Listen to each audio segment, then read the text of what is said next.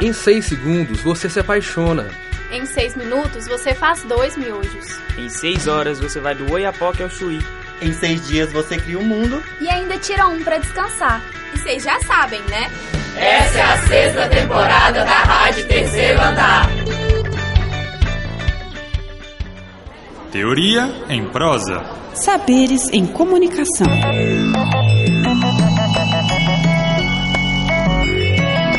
Eu trabalho aqui. Eu sou a dona da casa. Sou professora nesta faculdade há 10 anos. Eu faço doutorado.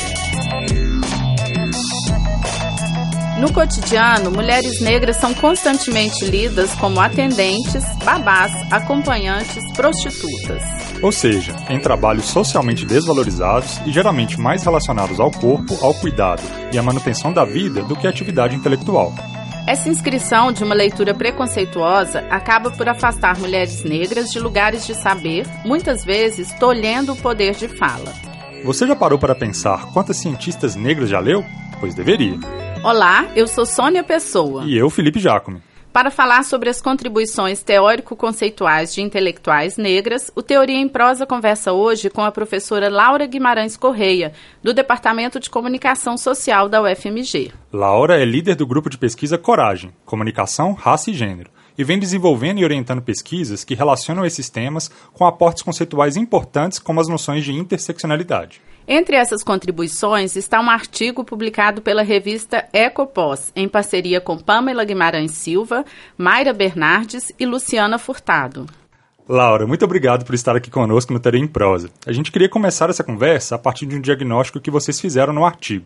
Nele, vocês afirmam que a mulher negra tem sido muito mais objeto do que sujeito do discurso hegemônico oficial. Vocês percebem isso também no campo da comunicação? Obrigada, Felipe Sônia, pelo convite. É, percebo sim, isso é em todos os campos do saber, praticamente. Né? É só a gente olhar para as bibliografias dos cursos é, que estão sendo oferecidas. Né? Se a gente abrir a bibliografia e olhar, Quase todos os autores são homens brancos, geralmente europeus ou norte-americanos, que falam sobre os mais diversos assuntos, né? Então, o homem branco tem o direito ou o privilégio, né, de falar sobre qualquer coisa. É, as mulheres, e principalmente as mulheres negras, estão numa posição muito desvantajosa nos campos do saber. Né? Então, ser essas pessoas estão muito mais sendo vistas como objetos, como é, pessoas a serem estudadas, culturas diferentes, do que como realmente produtoras de saber. Nos parece que um conceito muito importante, Laura, para a discussão dessa temática e dos relatos que você apresenta, vocês apresentam, é o de interseccionalidade, que é cunhado por Kimberley Crenshaw. Quais são as origens desse conceito e como é que nós podemos entendê-lo melhor? É um conceito muito interessante que a Kimberley Crenshaw conseguiu resumir algo pelo qual pessoas que estão sujeitas a mais de uma forma de opressão é, passam, né, digamos. Então, é, ela percebeu numa fábrica de automóveis que é, homens negros eram contratados é, mulheres brancas eram contratadas, então mulheres negras não poderiam ir contra essa, esse preconceito porque pessoas negras e mulheres eram contratadas. Mas a mulher negra não era considerada de boa aparência para estar como secretária, por exemplo, e a mulher negra também não era considerada apta para os trabalhos braçais para os quais os homens negros eram chamados. Então, a partir desse caso é, exemplar, a Kimberly Crenshaw, que é da, da área do direito, cunhou esse termo. Agora, é importante a gente dizer também que intelectuais negras é, brasileiras, até como a Lélia Gonzalez, já falava há bastante tempo sobre os cruzamentos e as consequências do racismo junto com o sexismo. Então, assim, o termo internacionalmente conhecido é o da interseccionalidade, mas existem mulheres negras pensando nisso há muito tempo. É, a Grada Quilomba, sobre esse aspecto também, ela vai falar de um silenciamento que os sujeitos negros sofrem. E o tanto que esse silenciamento revela um desejo de ocultar o que esses sujeitos têm a dizer sobre si mesmos. Nesse sentido, qual é a importância que você avalia as políticas públicas como as cotas raciais, por exemplo?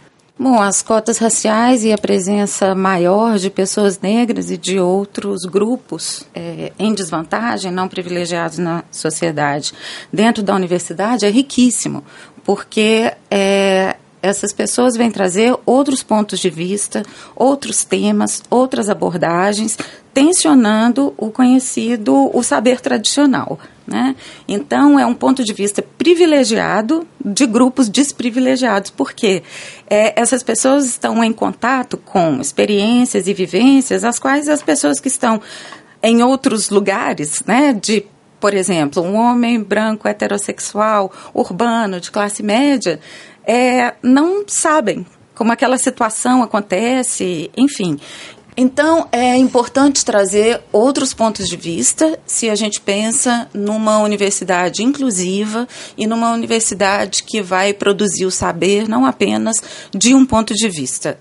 Laura, a gente percebe que há imaginários, então, da mulher negra que reforçam esses pontos de vistas da mulher subalterna, da ocupação de cargos e de empregos que não condizem com as suas capacidades e a valorização do seu trabalho. Esses discursos ajudam a distanciar o perigo de uma história única, como aponta Chimamanda, quando eles são contestados pelas próprias intelectuais negras? Sim, com certeza. É, os as pessoas de grupos subalternizados muitas vezes são lidas como tendo uma história única, né? Como não sendo seres humanos capazes de participarem, pensarem e, e de experiência em várias outras dimensões da vida. Né? É, eu lembro agora de um autor chamado Jacques Rancière que fala da desidentificação. É, ninguém deve ser marcado só por uma coisa. Né? Então, uma pessoa trabalha num determinado cargo, ela não é só aquilo.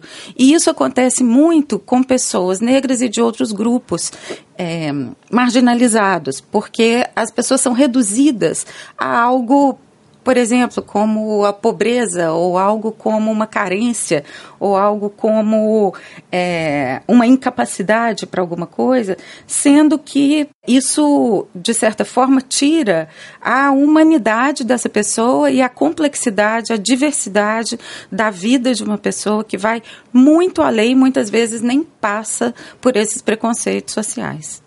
Isso reforça, talvez, a ideia de interseccionalidade, assim, né? Me parece uma coisa importante desse conceito, talvez, que você já abordou um pouco, talvez seja essa necessidade da gente deshomogeneizar é, a subalternidade, né? Sobre isso, o que mais você poderia falar para a gente, Laura? Sim, é muito importante pensar, é, tem um, uma metáfora que a Kimberly Crenshaw usa para falar da interseccionalidade, que é a de um cruzamento ou de uma encruzilhada, digamos assim. É como se a pessoa que estivesse ali no meio dessa encruzilhada, ela tivesse que negociar e que tomar cuidado com vários fluxos desfavoráveis a ela.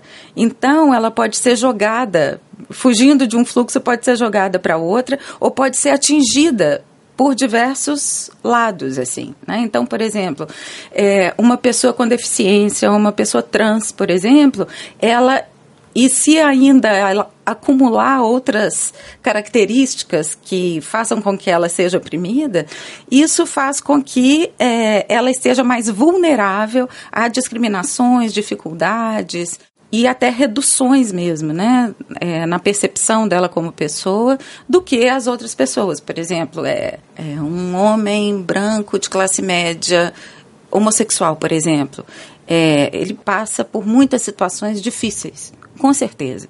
Não está na heteronormatividade hegemônica, etc. Mas é diferente de se ele for, por exemplo, um homem trans. Pensando então a partir dessa noção de interseccionalidade, Laura, é possível a gente refletir um pouco sobre o papel das intelectuais negras brasileiras? Afinal, nós estamos aí em relação a pensadores da Europa, pensadores norte-americanos, eventualmente uhum. em uma posição de desvantagem do ponto de vista da circulação, uhum. da aceitação, do reconhecimento. E para as mulheres negras intelectuais, é especialmente uma dificuldade? Sim, porque nós estamos no chamado sul global, né, que é como, né, assim, uma certa divisão aí, né, o norte global detém também é, o saber, de certa forma. Então, as revistas científicas, os congressos e os autores mais lidos estão nesse norte global, né, que são os países mais ricos. É, mas existe um movimento e uma curiosidade, uma tendência e uma força mesmo de um feminismo decolonial que passe por pensadoras que partem desses lugares que foram colônias e que têm características diferentes de outros lugares. Né? Então, é, existe uma produção de conhecimento que é, intersecciona, né, que pensa também estar, por exemplo, no Brasil, que é o país em que a escravidão durou por mais tempo, foram 300 anos, ou estar na Europa, sendo uma mulher negra, são lugares diferentes.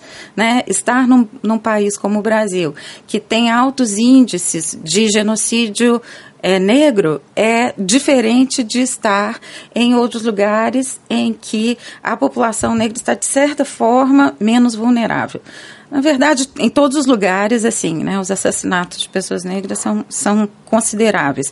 Mas, enfim, pensando nesses cruzamentos, é importante sim pensar nesse feminismo decolonial.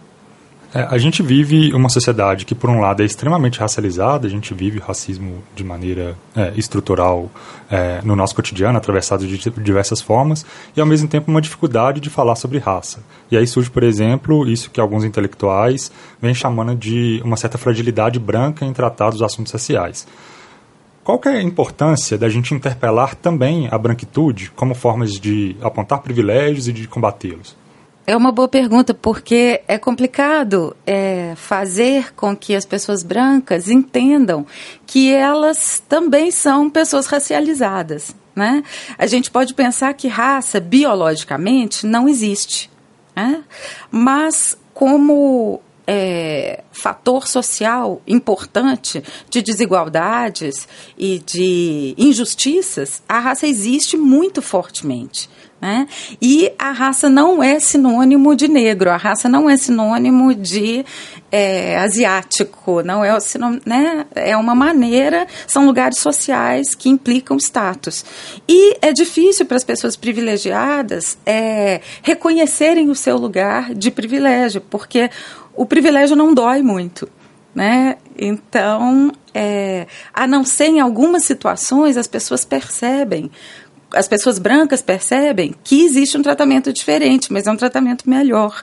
Né? Então, é importante fazer com que é, as pessoas brancas, principalmente aquelas que querem ser aliadas né, e que se mostram interessadas numa numa sociedade mais igualitária, que percebam o seu lugar e reconheçam o, o dano que a população negra com o qual tem que conviver diariamente. Quais as contribuições que as intelectuais negras, como pesquisadoras implicadas no tema, podem trazer efetivamente para a ciência? Bom, é, nesse artigo que vocês é, citaram, né, que a gente escolheu para conversar, o principal conceito trabalhado nele é o de estrangeira de dentro. Né? É um conceito em que da Patrícia Hill Collins, uma importante feminista negra norte-americana da área da sociologia, ela diz que apoiada também em autores como Zimmel e Schutz, que falavam do lugar do estrangeiro, ela fala de um lugar que só as pessoas que não fazem parte do grupo de insiders, de pessoas de dentro, podem acessar. Dando um exemplo, é, uma vez eu estava numa numa confraternização acadêmica, é, a gente estava numa mesa de bar e só tinha homens nessa mesa. Eu era a única mulher. E eu não sei se alguém mais tinha notado isso, assim. Mas eu, isso me chamou a atenção de uma forma que eu falei assim: olha, éramos 12 pessoas, talvez. Eu falei: olha, eu sou a única mulher aqui nessa mesa talvez isso não teria passado pela cabeça das pessoas que estavam sentadas naquela mesa, porque aquilo é normalizado, né? É, agora, eu estou dando um exemplo do cotidiano, né? Mas esse é um exemplo que pode servir para a ciência também, porque a ciência, teorias, perspectivas são maneiras de olhar. E se você olha para algo de pontos de vista diferentes, você encontra resultados diferentes também. Explica para a gente um pouquinho como essas experiências do cotidiano estão contribuindo para a construção de uma episteme de intelectuais negras. É muito interessante a gente pensar é, e conseguir trazer para a ciência ou para o conhecimento a experiência pessoal. Né? É algo que é visto ou era visto até algum tempo atrás como algo não científico, da ordem do subjetivo e não do objetivo, da ordem das paixões e não da razão, da ordem do daquilo que não se considera, né? Não à toa essas isso também está relacionado a mulheres e a grupos não brancos, né? É, a natureza e a cultura, digamos assim, os sentimentos, né, as emoções e a razão. É, eu acho que é um exercício diário mesmo da gente aprender com as coisas que a gente vive. Não só percebendo os nossos lugares de é, pertencentes de grupos não hegemônicos, mas também percebendo os nossos lugares de privilégio. Né? Eu, como professora universitária, professora de pós-graduação, coordenadora de curso, com certeza eu tenho privilégios e o tempo todo eu preciso pensar neles também. Né? E do ponto de vista científico, é, é um exercício diário que eu acho que ainda estou aprendendo com ele. Laura, e esse racismo estrutural que está presente também na academia, ele tolhe esse lugar de fala e a partir do momento que você tem mais intelectuais negras, mulheres nas academias, isso também funciona como uma espécie de exemplo a ser seguido, uma espécie de comunidade de afeto e de episteme também que se cria ali. Qual que é a importância então da gente pensar esses mecanismos de pesquisa coletiva, é, no sentido de, dessas experiências serem implicadas não só do ponto de vista individual, mas também coletivo? Bom, é, a presença de pessoas que não fazem parte dos grupos que a gente sempre vê na universidade já diz alguma coisa, né? Eu tive uma vez a, a oportunidade de ver uma ex-aluna falando assim, ai, quando eu cheguei na universidade e eu vi você e o Elton, Laura, eu falei assim, ai, que bom que tem professores negros nessa universidade. Isso tem muito tempo, ela já se formou há um tempo e tal. Então, a presença é importante, mas é claro que ela não basta, né? E a partir de várias demandas que eu tive a respeito das minhas pesquisas, né? A minha dissertação de mestrado foi sobre o corpo negro na publicidade, é algo... É, é um tema pelo qual eu sempre me interessei, é, foi se formando um grupo de pessoas interessadas em pensar essas questões é, principalmente questões raciais, relações raciais interseccionalizadas com o gênero. E a partir daí veio Coragem, que é uma experiência entre outras tantas que existem na universidade, né? A gente tem o Centro de Convivência Negra, tem o Orientação Afirmativa, para nomear poucos que eu conheço um pouco mais próximo de, é, de perto, mas são maneiras de se juntar para fortalecer uma presença que ainda é, de certa forma, frágil. Né? Então, as pessoas negras gostam de falar do aquilombamento. É um pouco isso. O Teoria em Prosa de hoje conversou com Laura Guimarães Correia, professora do programa de pós-graduação em comunicação social da UFMG e líder do Coragem, grupo de pesquisa em comunicação, raça e gênero. Laura é uma das autoras do artigo Entre o Interacional e Interseccional: Contribuições teórico-conceituais das intelectuais negras para pensar a comunicação. Laura, muitíssimo obrigada pela participação. Prazer ter essa conversa com você e aprender um pouquinho sobre a temática. Eu que agradeço, foi um prazer.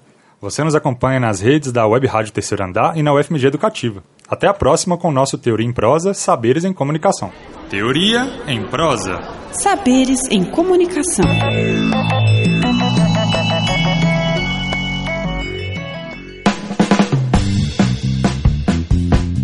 Você ouviu uma produção da sexta temporada da Rádio Terceiro Andar. Para ouvir esse e outros programas, acesse o site Rádio Terceiro Andar ufmg.wordpress.com. Acompanhe a Rádio Terceiro Andar no Facebook e no Instagram. Projeto de ensino, pesquisa e extensão vinculado à disciplina de rádio jornalismo e mídias digitais. Departamento de Comunicação Social da UFMG. Trabalhos técnicos de Warlen Valadares e Frederico Pessoa. Coordenação geral, professora Sônia Pessoa.